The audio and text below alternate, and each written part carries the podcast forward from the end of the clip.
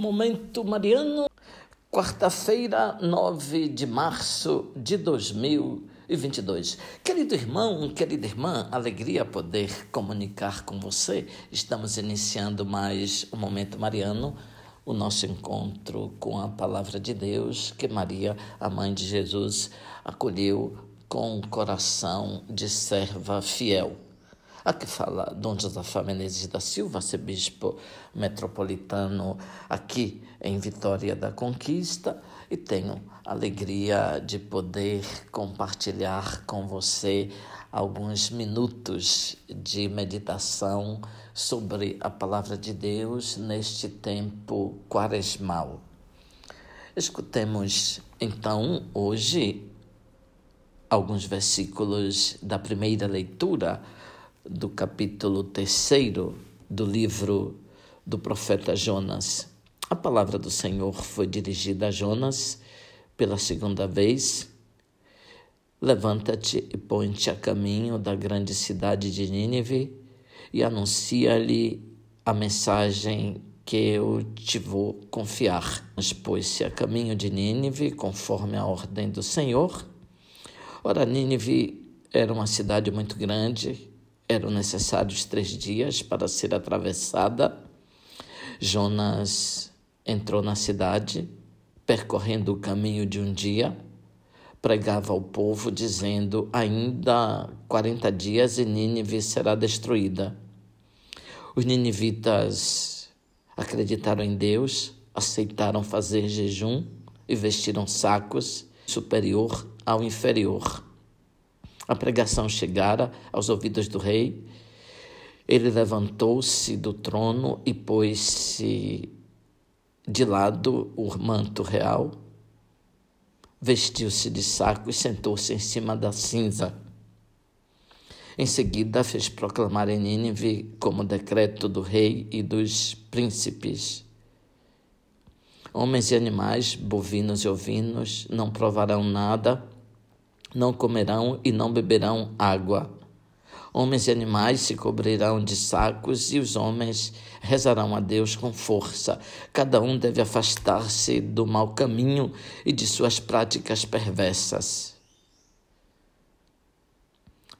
Deus talvez volte atrás para perdoar-nos e aplacar sua ira, e assim não venhamos a perecer vendo Deus as suas obras de conversão e que os ninivitas se afastaram do mau caminho, compadeceu-se e suspendeu o mal que tinha ameaçado fazer-lhes e não o fez. Querido irmão, querida irmã, Jonas é enviado a uma cidade imensa, pagã, onde o mal estava se alastrando para uma situação assim complicada, o profeta é encarregado de uma missão muito simples: anunciar a palavra. Grande decadência moral, espiritual em Nínive. Deus, no entanto, confia na sua palavra e no profeta. A primeira vez, Jonas tinha fugido. Agora, na segunda vez, entra na cidade e comunica a mensagem de Deus. Deus aposta na capacidade de conversão das pessoas. O profeta também. O anúncio é simples. Dentro de 40 dias, Nínive será destruída. O rei vestiu-se de saco, sentou-se sobre as cinzas e clamou um jejum para todo o povo, das crianças aos anciãos, dos homens aos animais. O texto diz que, vendo as obras de conversão e que os ninivitas se afastaram do mal, Deus compadeceu-se e suspendeu o castigo que tinha ameaçado. Significa, então, ouvinte, que o jejum e a penitência tocam profundamente as entranhas de Deus, considerando o seu amor quase materno. Quando o homem concentra todas as suas forças no jejum e na penitência, recebe em contrapartida grandes recompensas. Deus espera sempre que nós, seus filhos, deixemos a malícia e nos convertamos.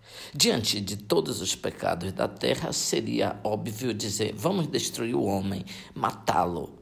Deus, ao contrário, prefere morrer por um homem pecador. Antes se torna homem para morrer por um homem assim tão pecador. É o significado último da misericórdia. Abençoe-vos, Deus Todo-Poderoso, Pai, Filho, Espírito Santo. Amém. Ouvinte, louvado seja nosso Senhor Jesus Cristo, para sempre seja louvado.